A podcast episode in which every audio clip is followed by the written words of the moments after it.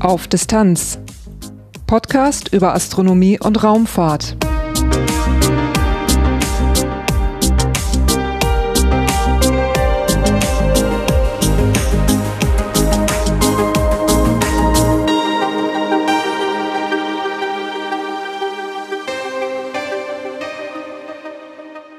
Hallo und willkommen bei Auf Distanz. Dieses ist Episode 67, erschienen am 28. Juli 2022. Dieses Mal geht es um das Carl Zeiss Planetarium in Stuttgart. Ich hatte bei einer kleinen Urlaubsreise hier die Gelegenheit für einen Besuch und konnte mich dann kurzfristig mit dem stellvertretenden Direktor verabreden. Und dabei konnte ich dann auch einen spannenden Blick hinter die Kulissen werfen. Nach dem Titelthema folgt am Schluss wie immer ein kurzer Teil in eigener Sache. Durch die Sendung führt sie Lars Naber. Titelthema Am 5. Juli 2022 besuchte ich das Planetarium in Stuttgart. Und es ergab sich recht kurzfristig im Vorfeld, hier auch für den Podcast ein Gespräch aufzunehmen.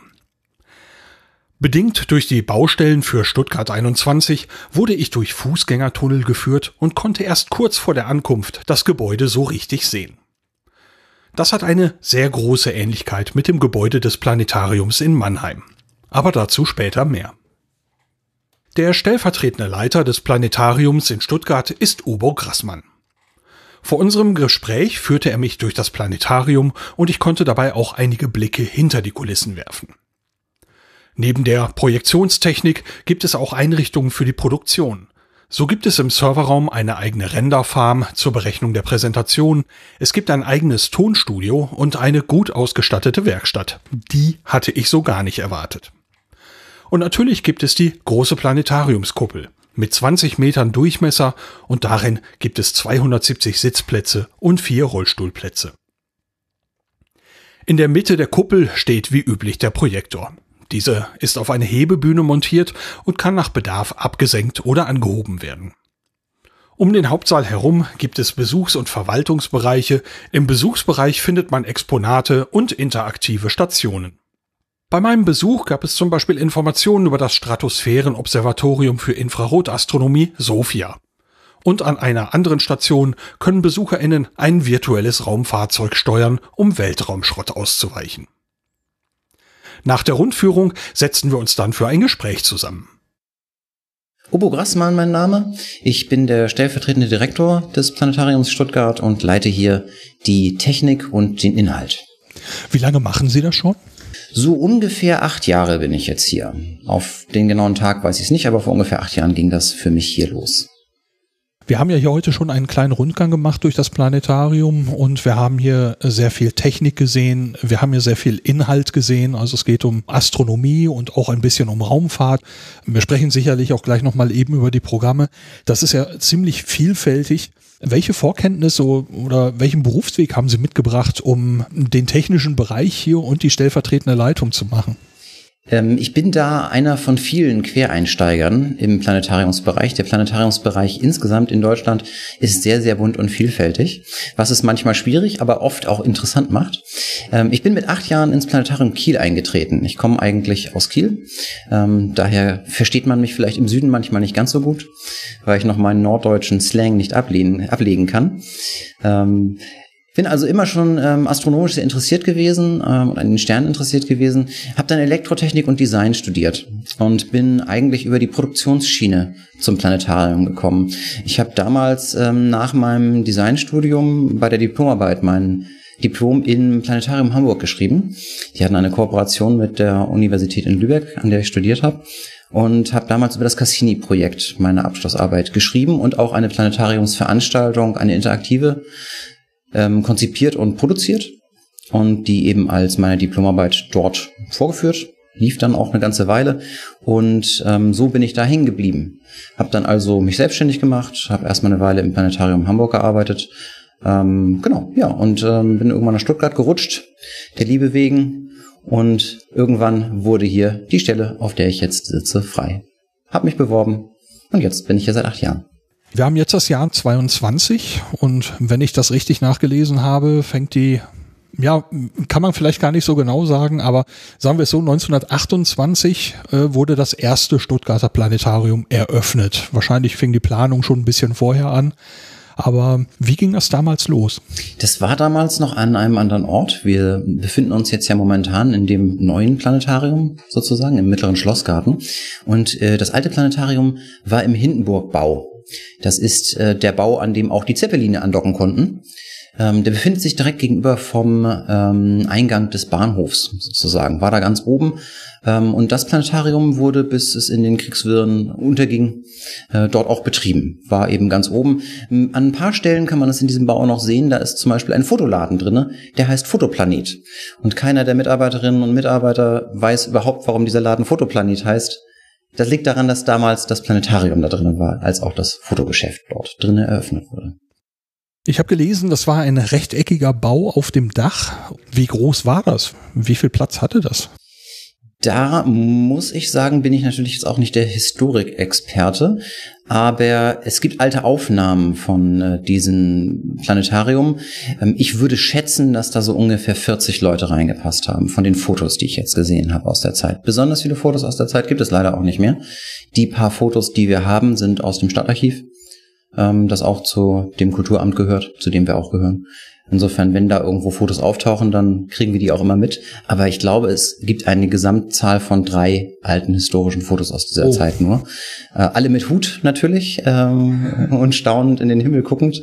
Äh, aber ungefähr würde ich schätzen, um diese Größenordnung ging es. Ja, damals ging es schon mit einem Modell oder mit einem Hersteller für Projektoren los, äh, dem sie eigentlich über die ganze Zeit so treu, treu geblieben sind, nämlich Zeiss. Sie hatten damals einen Zeiss Projektor Modell 2. Was konnte der und wo ist der geblieben?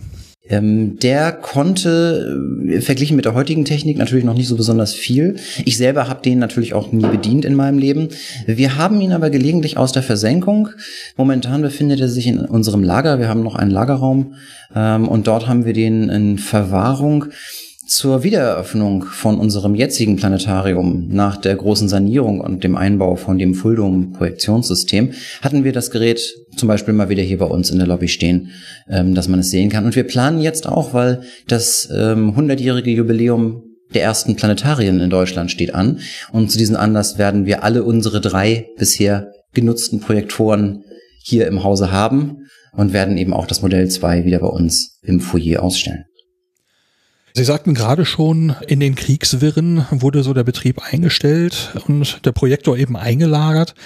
Dann ging es weiter 1977. Da haben Sie mir gerade auch schon so einen Flyer gegeben, der so ein bisschen nachbildet, wie das damals aussah.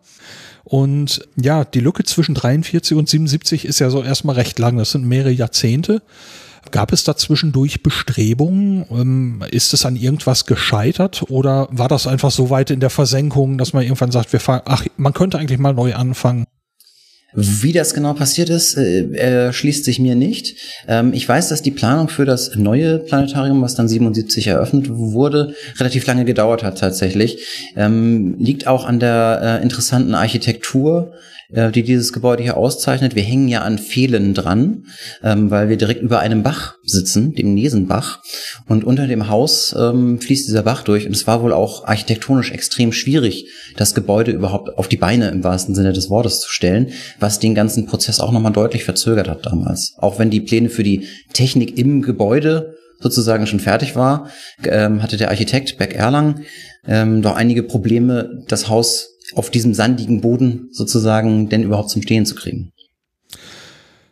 Mit dem neuen Gebäude und der neuen Eröffnung gab es auch einen neuen Projektor, nämlich den Zeiss 6a. Ist das so richtig ausgedrückt oder wie spricht er sich? Ja, genau. Äh, das ist das Zeiss-Modell 6a, das ist schon korrekt. Wir haben ihn hier im Sprachgebrauch immer nur den Knochen genannt, ähm, denn er hat eine solche Form. Jeder, der solche Projektoren dieser Generation mal gesehen hat, weiß genau, wie diese Projektoren so aussahen.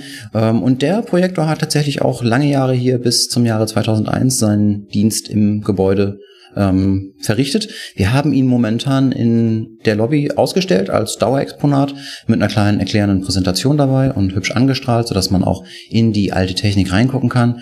Und ja, also es ist nicht unbedingt alles besser geworden. Auch diese Maschinen hatten äh, tolle Sachen, äh, die man damals noch anders bedient hat. Ähm, und wir sind eigentlich froh, dass wir alle Geräte ähm, der gesamten Planetariumshistorie Stuttgarts äh, vorgekommen sind, auch immer noch zumindest vor Ort haben. Jetzt äh, sehe ich überall, dort äh, haben wir zum Beispiel so einen Aufsteller Planetarium Stuttgart.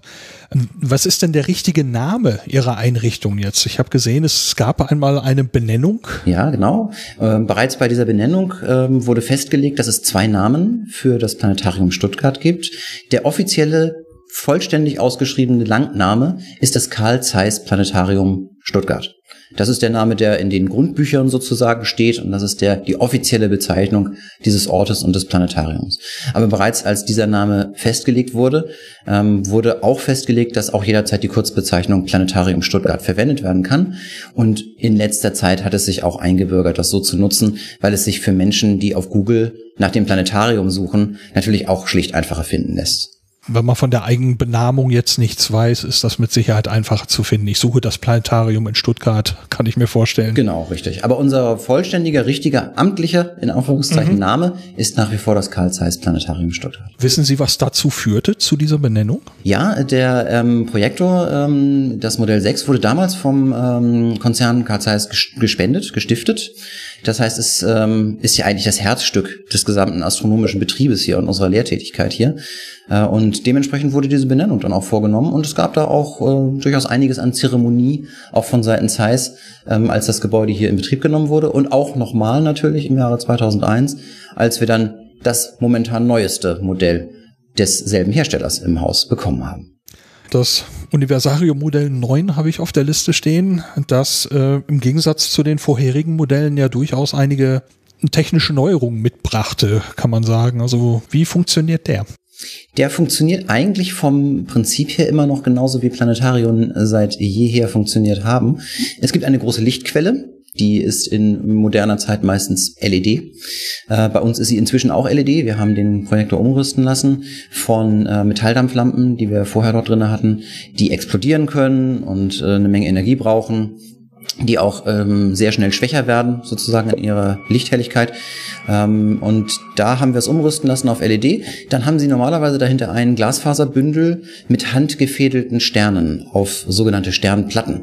Das heißt, die, der Himmel, der Nord- und Südhimmel ist in Sternplatten unterteilt und jede von diesen Sternplatten enthält eine gewisse Anzahl von Sternen, ein paar tausend Sterne sind das pro Platte. Und die werden tatsächlich alle, also jeder Stern wird einzeln in einer Glasfaser per Hand gefädelt und in diese Sternfelder gegossen. Mit den Jahren werden die Sternfelder dann auch ein bisschen schwächer. Und so hatten wir gerade vorletztes Jahr die glückliche Situation, dass unser Gemeinderat es uns ermöglicht hat, die Sternfelder im Norden vollständig auszutauschen. Wir zeigen logischerweise meistens den Nordsternhimmel. Das heißt, dort haben wir jetzt ganz frische Sternfelder. Und wenn wir das nächste Mal die Gelegenheit haben, dann äh, hat uns Zeiss auch schon angeboten, dass wir dann auch logischerweise den Rest des Himmels mal wieder erneuern können. Diese Sternfelder, ähm, also wenn man sich den Starball, diese Kugel in der Mitte einmal anschaut, da sieht man ja lauter kleine Optiken. Mhm. Ist hinter jeder dieser Optiken ein Sternfeld? Kann man das so beschreiben oder passt das so nicht? Jein. Äh, da sind eine ganze Menge Löcher in diesem, äh, in diesem Ei drinne. Und die meisten dieser Löcher, die großen, wenn man davor sitzt, das sind alles Sternfelder. Das heißt, da kommen nur die Sterne raus, aber auch wirklich sehr, sehr gute Sterne. Denn es geht ja hier nicht um Pixel, sondern um richtige punktförmige Lichtquellen, die dann als Projektion später an der Kuppel zu sehen sind. Aber viele, viele von diesen Löchern haben andere Projektoren dahinter. So wird zum Beispiel die Ekliptik oder der Meridian, ähm, genauso wie die Sternbildfiguren, ja auch aus demselben Projektor projiziert und die haben eben eigene Bullaugen, eigene Öffnungen, durch die das Licht eben austritt aus dem Projektor. Wie viele Sterne können Sie projizieren mit dem Starball? Es sind knapp über 8500 momentan, die wir darstellen können. Ähm, das heißt nicht unbedingt, dass man so viele Sterne auch sieht, denn äh, wir versuchen ja einen möglichst naturgetreuen, realitätsnahen Sternenhimmel abzubilden. Ähm, und da kommt es immer auch, eben auch auf die persönliche Sehfähigkeit an. Nicht umsonst wurden Sterne früher als Augenprüfer benutzt, um zu gucken, ob die Seemänner und Frauen denn auch die Sterne sehen können. Äh, das heißt, es hängt ein bisschen auch von der Veranstaltung ab. Für Kinder beispielsweise ist es gar nicht so klug, so viele Sterne zu zeigen sondern da zeigen wir lieber die Sterne, um die es am Anfang geht, deutlich und kontrastreich, so dass es eben auch einfacher ist für unser Publikum, den großen Wagen dann auch zu finden. Wenn man jetzt einen Großstädter in die äh, Steppe in Namibia setzen würde äh, und mal einen richtigen äh, unverschmutzten Sternenhimmel betrachten lassen würde, dann würde sich diese Person wahrscheinlich kaum orientieren können, weil selbst so eingängige Sternbildfiguren wie der große Bär sind eben einfach schwer auszumachen, wenn man tatsächlich mal alle Sterne sieht, die man so sieht. Ja, das muss wohl überwältigend sein. Ich hatte das Vergnügen selbst noch nicht, so etwas zu sehen, aber vielleicht passiert das ja nochmal. Ja, doch ich hatte natürlich schon das, das, das Vergnügen, mich teilweise auch an Sternwarten aufzuhalten, ähm, die extra in Gegenden gebaut sind, ähm, in denen man wenig Lichtverschmutzung hat. Ähm, oder eben auch, wenn man irgendwo auf dem Dorf in Neuseeland oder sowas ist, dann kann man eben auch mal schön in den Himmel gucken. Ergänzt wird der Starball durch einige, ja, ich würde mal sagen, Säulen, ähm, die noch eine eigene Aufgabe mitbringen. Was machen die? Genau, diese Säulen, die neben dem Projektor stehen, das sind die Planetenprojektoren. Der Name ist leicht irreführend. In den meisten dieser Projektoren steckt tatsächlich ein Planet. Aber äh, beispielsweise die Sonne oder der Mond haben auch einen Planetenprojektor. Ähm, in diesen Türmen befindet sich im Endeffekt noch alte Technik, althergebrachte Dia-Technik äh, mit einem Dia-Wechsler und ähm, einem Zweiachsmotor. Äh, das heißt, wir können in diesen äh, Planetenprojektoren beispielsweise auch einen Zeigepfeil unterbringen und den dann digital ansteuern. Nun haben Sie mittlerweile 2016 ähm, noch eine weitere technische Neuerung dazu bekommen, nämlich eine Full-Dome-Projektion. Was hat es damit auf sich? Genau, das ist eigentlich der Schritt, der alle Planetarien auf das gleiche technische Niveau gehoben hat. Bis äh, es das Full-Dome-System gab, äh, war es so, dass jedes Planetarium im Endeffekt eine eigene Welt erschaffen hat. Jedes Planetarium hatte unterschiedlich viele Dia-Projektoren, einen anderen Sternenprojektor in der Mitte, ähm, vielleicht noch weitere ergänzende Projektoren für sage ich mal, Effekte wie eine Supernova, ähm, ähnliches. Und mit der Fulldome-Technik wurde dann die kuppelfüllende Videoprojektion eingeführt. Das heißt, im Endeffekt hat sich die Projektionsoberfläche vom Planetarium in einen großen Bildschirm verwandelt. Das sind in unserem Fall neun Projektoren, die im Horizont angebracht sind und dann alle gemeinsam ein Bild ergeben. Man könnte sich das ein bisschen so vorstellen, wie wenn man einen Fußball sich anguckt, der aus so ähm, Sechsecken beispielsweise besteht, der dann ja auch eine Kugel ergibt. So ähnlich funktioniert das mit unseren Projektoren auch.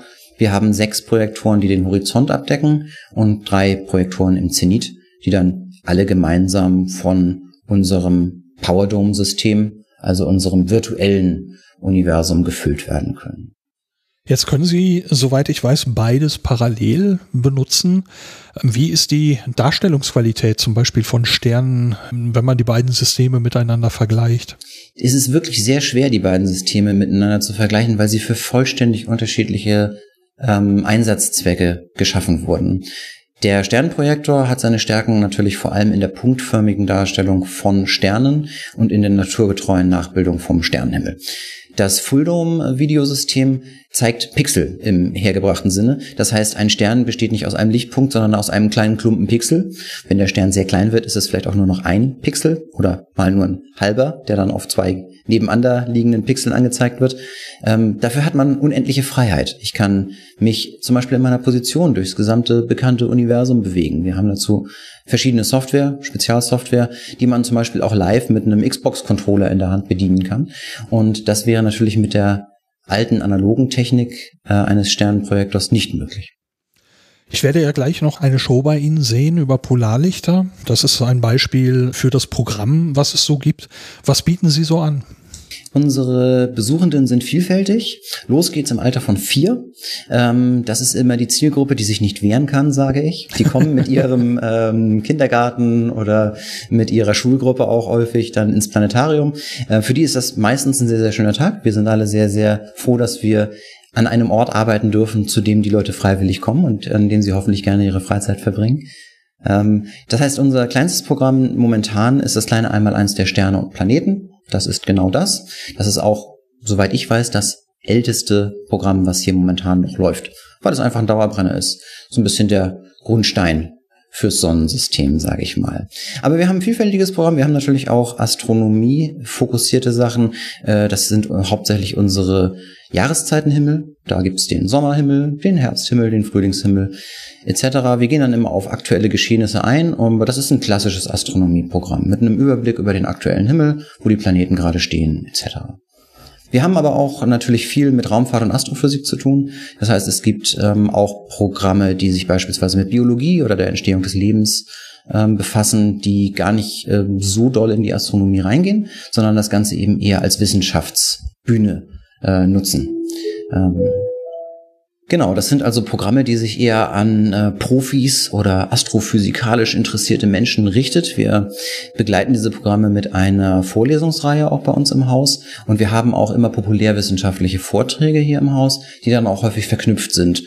Beispielsweise im Kepler-Jahr äh, gibt es eine Veranstaltung über die Keplerschen Gesetze im Planetarium, aber eben auch eine Vortragsreihe dazu von der Kepler Gesellschaft. Das heißt, wir versuchen dort immer auch mit anderen Menschen in der Szene zusammenzuarbeiten und ein vielfältiges Programm auf die Beine zu stellen. Abrunden tut dann noch die Sparte Musik und Entertainment unser Programm. Das ist auch etwas, was erst in den letzten Jahren, Jahrzehnten Einzug in die Planetarien erhalten hat.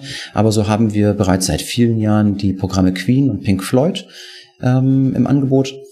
Und wir haben auch einige Live-Events. Ähm, direkt heute Abend findet wieder der Tuesday statt.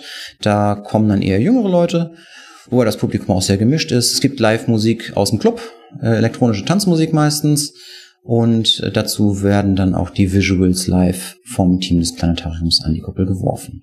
Das hat dann schlussendlich gar nichts mehr mit Astronomie zu tun, ähm, aber ist auch eine Möglichkeit natürlich Menschen, die sich sonst nicht groß für Sterne interessieren, äh, mal ins Planetarium zu locken. Und häufig kommen sie dann auch gerne wieder und gucken sich eine unserer astronomischen Veranstaltungen an bevor wir uns hier zusammengesetzt haben für die Aufnahme, haben sie mir ja einmal die Einrichtung hier gezeigt und das sagt eben, es gibt eben eine Laseranlage, die dafür gedacht war, zum Beispiel Sterne zu beschriften, äh, die projiziert worden waren, die sie eben inzwischen auch durchaus für diese Unterhaltungsprogramme mit benutzen.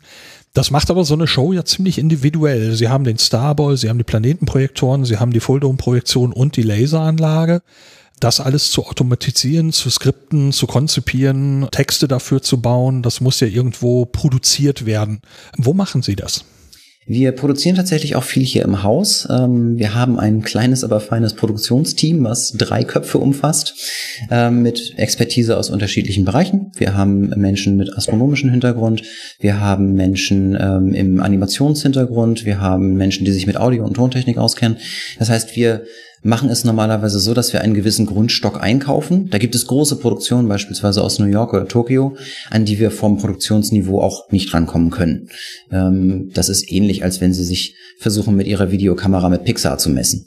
Es gibt einfach Dinge, die können in großen Studios besser geschehen und auch Visualisierungen von Galaxien, Kollisionen und ähnlichem, die auf unseren kleinen, mickrigen Rechnern gar nicht zu berechnen wären. Das heißt, hier beziehen wir Material von der ESA, der NASA, der ESO, ähm, von, vom DLR. Wir haben viele Partner, von denen wir Daten und Bildmaterial bekommen. Auch aus unserer hauseigenen Sternwarte kriegen wir Bildmaterial für unsere Veranstaltungen geliefert. Häufig ist es dann so, dass wir ungefähr ein Drittel einer Veranstaltung extern einkaufen und den dann ergänzen um einen selbst geschnitzten Teil, der häufig stark fokussiert ist auf unseren Starball, auf unser Universarium. Ähm, denn das kann man nicht extern einkaufen. Da muss man selber ran. Ähm, wir haben natürlich den Vorteil, dass wir auch noch ein Schwesterplanetarium in Mannheim haben, was exakt genau dieselbe Gebäudetechnik und auch genau dasselbe Gebäude hat wie wir. Das heißt, mit den Kolleginnen und Kollegen aus Mannheim tauschen wir uns dort viel aus, wenn wir eine Programmierung fürs Universarium oder für die Laseranlage haben, dann tauschen wir die auch gerne mit denen aus, sodass wir das Rad nicht alle jedes Mal neu erfinden müssen. Aber so eine Produktion kann auch schon mal drei oder vier Jahre dauern. Das heißt, man braucht eine gewisse Weitsicht, um auch zu wissen, was denn zum Zeitpunkt der Fertigstellung die Leute interessieren könnte.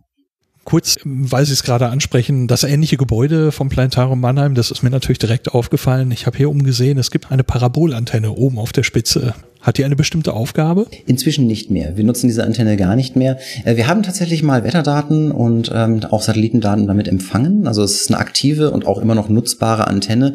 Nur heutzutage hat das Internet ja jegliche Kommunikation überholt. Das heißt, wir bekommen unsere Bilder von Hubble genau da, wo alle anderen auch ihre Bilder von Hubble holen, nämlich von der Website der NASA.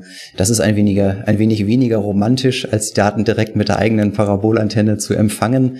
Ähm, aber sie ist außer Betrieb und ähm, wir haben sie als Wahrzeichen auf dem Dach und ähm, wir haben auch nicht vor, sie zu entfernen. Sie erwähnten gerade eine Sternwarte, die Ihrer Einrichtung angeschlossen ist. Ähm, was hat es mit der auf sich? Die Sternwarte in Welzheim, einem Vorort von Stuttgart, ähm, wird seit 1977 auch vom Planetarium betrieben. Das heißt, der Direktor des Planetariums war auch automatisch der Direktor der Sternwarte. Und es gibt hier ganz, ganz viele Überschneidungen inhaltlich in beide Richtungen. Menschen, die zum Planetarium kommen, äh, gehen auch gerne mal zur Sternwarte und umgekehrt.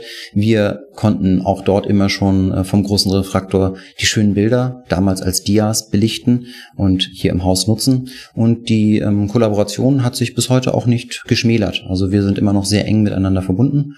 Ähm, und auch unser Spielplan, unser Programmheft umfasst immer beide Einrichtungen, weil sie unter ein Dach gehören. Jetzt ist mir heute aufgefallen, also ich bin aus Richtung Hauptbahnhof hergekommen und ja, das war dann so, so ein bisschen ein, ein kleiner, kleiner Umweg, den ich laufen musste. Und ich habe sowieso jetzt natürlich das Areal von Stuttgart 21 nicht übersehen können. Jetzt habe ich allerdings heute doch ziemlich erstaunt geschaut. Ich hatte noch mal auf ein Satellitenbild geschaut, wie denn das Planetarium jetzt gelegen ist. Und es ist ja wirklich fast umzingelt von diesen Baustellen, von diesen Vorhaben. War das Planetarium darüber auch mal in Gefahr oder war immer klar, das Planetarium ist hier und es bleibt hier? Nein, das Planetarium war nie in Gefahr, aber es war tatsächlich eigentlich schon beschlossene Sache, dass das Planetarium verlegt wird. Dieses Gebäude hier ähm, sollte anderweitig genutzt werden. Verschiedene Nutzungsmöglichkeiten waren da in der Diskussion. Und das große Planetarium sollte eigentlich nach Bad Cannstatt auf die andere Seite des Neckar wechseln und auch eher in Richtung Science Center verändert werden. Also die Entwicklung, die wir jetzt auch sehen, nämlich dass Astronomie nur eine der Wissenschaften ist, die uns hier im Haus interessiert, ähm, sollte dort noch etwas erweitert werden. Ähm, hierfür waren auch schon viele, viele Pläne geschmiedet. Schlussendlich ist es an, ähm, aufgrund von politischen Wirrungen nicht dazu gekommen. Äh, und im Endeffekt sind wir zumindest im Haus auch sehr froh. Denn ähm, wie unser Logo es ja auch schon widerspiegelt, verbinden wir uns auch sehr mit dem Gebäude und auch der Architektur. Ähm, das Gebäude steht ja auch vollständig unter Denkmalschutz. Und ähm, wenn ich morgens zur Arbeit komme, denke ich tatsächlich jeden Morgen an ein UFO, was gelandet ist. Denn es ist doch eine ikonische Architektur und wir sind einige der wenigen Leute, die ähm, in Europa in einer Pyramide arbeiten dürfen. Das ist außerhalb von Ägypten sehr, sehr selten. Ähm, und äh, wir mögen unser Gebäude wirklich sehr, sehr gerne. Äh, insofern sind wir froh, dass es dann im Endeffekt dazu gekommen ist, dass wir hier auch bleiben konnten und auch natürlich die ganze Technik nicht umziehen mussten, uns modernisieren konnten. Aber natürlich sind wir als als sechseckiges Gebäude momentan an fünf Seiten von der Baustelle umgeben. Und das macht die Kommunikation mit unseren Besuchenden manchmal schwierig, denn die Situation ist ja auch dynamisch. Das heißt, die Wege ändern sich, die Zuwege ändern sich. Ähm, wir sind sehr stolz darauf, dass wir ein, ähm, eine sehr hohe Zugänglichkeit haben. Unser gesamtes Gebäude ist ebenerdig. Wir bieten alles, was man für Gehörgeschädigte ähnliches anbieten kann, ähm, gerne an und versuchen auch gerade Gruppen mit Rollstühlen beispielsweise sehr, sehr offen zu sein und das sehr leicht zu machen für solche Gruppen uns zu besuchen. Insofern ist es dann manchmal natürlich schwierig, den Gruppen, vor allem den gehbehinderten Gruppen mitzuteilen, wie sie denn jetzt gerne anreisen sollen. Ich mache immer den Scherz, am besten kommen sie mit dem Hubschrauber, das ist der beste Weg, das Gebäude auf jeden Fall zu erreichen. Nein, aber es ist schon so, dass wir natürlich ähm, beeinträchtigt sind, wobei man auch sagen muss, wir haben eine gute Nachbarschaft mit den Kollegen von der Baustelle und äh, auch eine gute Kommunikation. Und was wir füreinander tun, können, das tun wir. Wir haben alle einen Job zu erfüllen, das ist uns gegenseitig klar. Und äh, ich muss sagen, jetzt über die letzten Jahre, in denen es jetzt ja schon läuft, war es immer eine gute Kommunikation und eine gute Nachbarschaft. Sobald man im Gebäude ist ähm, und in einer unserer Veranstaltungen unter den Sternen sitzt, ist es ziemlich egal, was draußen passiert. Das Gebäude ist durch die Pfahlgründung mechanisch soweit entkoppelt, dass draußen sogar teilweise Sprengungen stattfinden konnten und meine Besuchenden aus der Kuppel gekommen sind und davon nichts mitbekommen haben. Das heißt, ähm, die Qualität unserer Veranstaltungen, wenn man es denn erstmal zu uns ins Haus geschafft hat, hat zumindest unter der Baustelle nicht gelitten. Gibt es einen kleinen Ausblick in die Zukunft, was Sie zukünftig vielleicht noch vorhaben? Ja, also ähm, es scheitert meistens eher am vorhandenen Personal und nicht an den Ideen. Wir alle in der Planetariumsszene sprudeln vor Gedanken und Ideen. Das geht hin von schnellen, aktuellen Sachen, wie wenn man jetzt was Besonderes zu einer Finsternis macht, ähm, oder beispielsweise kommende Woche Dienstag gibt es ähm, die erste Pressekonferenz zum James Webb Space Teleskop. Das heißt, da bringen wir uns dann auch immer ein oder was Besonderes passiert auf der ISS. Das sind aber eher Tagesgeschäftssachen, die auf kürzerfristige Planung ausgelegt sind. Ähm, und natürlich gibt es viele, viele Pläne für das Gebäude. Es gibt viel, was man noch tun kann. Ewig expandieren könnten wir sicherlich nicht, denn wir sind auf das Gebäude beschränkt. Einer meiner Wünsche, der noch unerfüllt ist momentan, ist eine mobile Außenstelle im größeren Umfang zu betreiben. Wir haben ein mobiles Planetarium, in das ungefähr 20 Personen schaffen, was wir auf Messen oder zur Tag der offenen Tür im Rathaus beispielsweise einsetzen. Ähm, waren damit auch schon im Umland von Stuttgart unterwegs. Das würde ich sicherlich gerne ausbauen wollen, ähm, weil man damit eben auch Kinder vor allem erreicht, die sonst nicht die finanziellen oder logistischen Möglichkeiten haben, uns zu besuchen. Ähm, aber es gibt, gibt viele, viele, viele Projekte und Programminhalte, die man noch verwirklichen könnte. Allerdings sind wir auch ein sehr progressives Planetarium. Wir machen aktiv Forschung am Planetariumsformat, kann man sagen. Bei uns findet beispielsweise auch das Kinetarium statt. Das ist eine rein interaktive Veranstaltung, in der alle Besuchenden ihr Handy mitnehmen und es vorher nicht wegstecken müssen, sondern tatsächlich live und interaktiv in die Veranstaltung eingreifen. Ähm, soweit mir bewusst ist, äh, weltweit einmalig bei uns im Haus. Ähm, wir haben mit dem Tuesday ein sehr innovatives Musikformat, was jetzt heute Abend das 63. Mal aufgeführt wird. Da waren wir also auch sehr früh dabei. Wir arbeiten immer wieder auch mit Künstlerinnen und Künstlern zusammen, die überhaupt nichts mit der Astronomie zu tun haben, ähm, haben Fusionen von Theaterstücken und Fulldom-Projektionen in der Kuppel. Die Möglichkeiten sind vielfältig, wenn nicht gar unendlich. Dann bin ich gespannt auf die Zukunft. Ich glaube, die Show fängt an. Ich glaube, dann würde ich da mal hinwechseln. Vielen herzlichen Dank für das Gespräch, dass Sie so kurzfristig dann Zeit für mich hatten und ich komme auf jeden Fall nochmal wieder. Vielen Dank. Ja, sehr, sehr gerne. Kommen Sie gerne wieder und genießen Sie die Veranstaltung. Danke an Ubo Grassmann für das Gespräch und an das Planetarium Stuttgart für den schönen Aufenthalt. Auf Distanz ganz nah. Und das war's auch schon wieder für diese Ausgabe von Auf Distanz. Durch die Sendung führte sie Lars Naber. Dieses Mal habe ich eigentlich nur eines zu berichten in dieser Rubrik. Und zwar ist das eine kleine Verbesserung, die ansteht. Ich bin letztes Jahr umgezogen und bin noch nicht zufrieden mit der Akustik im neuen Studio. Die war früher ein bisschen trockener und das würde ich hier auch gerne wieder erreichen. Dafür habe ich nun Material zur Schalldämpfung bestellt und hoffe, dass sich das schon in der nächsten Episode hörbar auswirkt. Das war nun schon eine kleine Investition und darum bin ich sehr, sehr dankbar, dass es finanzielle Unterstützung für dieses Projekt gibt. Seit der letzten Episode gab es Unterstützung von Martin, Karl Matthias, Sebastian, Dennis, Norbert, Sven und Ralf. Danke euch und natürlich auch allen, die in der Vergangenheit schon unterstützt haben. Dadurch kann ich solche Verbesserungen wie diese Schallschutzmaßnahmen hier finanzieren und ich hoffe, dass es sich lohnt. So viel zu dieser Folge von Auf Distanz. In der nächsten Episode geht es dann sehr wahrscheinlich um das James Webb Space Telescope. Bis dahin, danke fürs Reinhören und bis bald.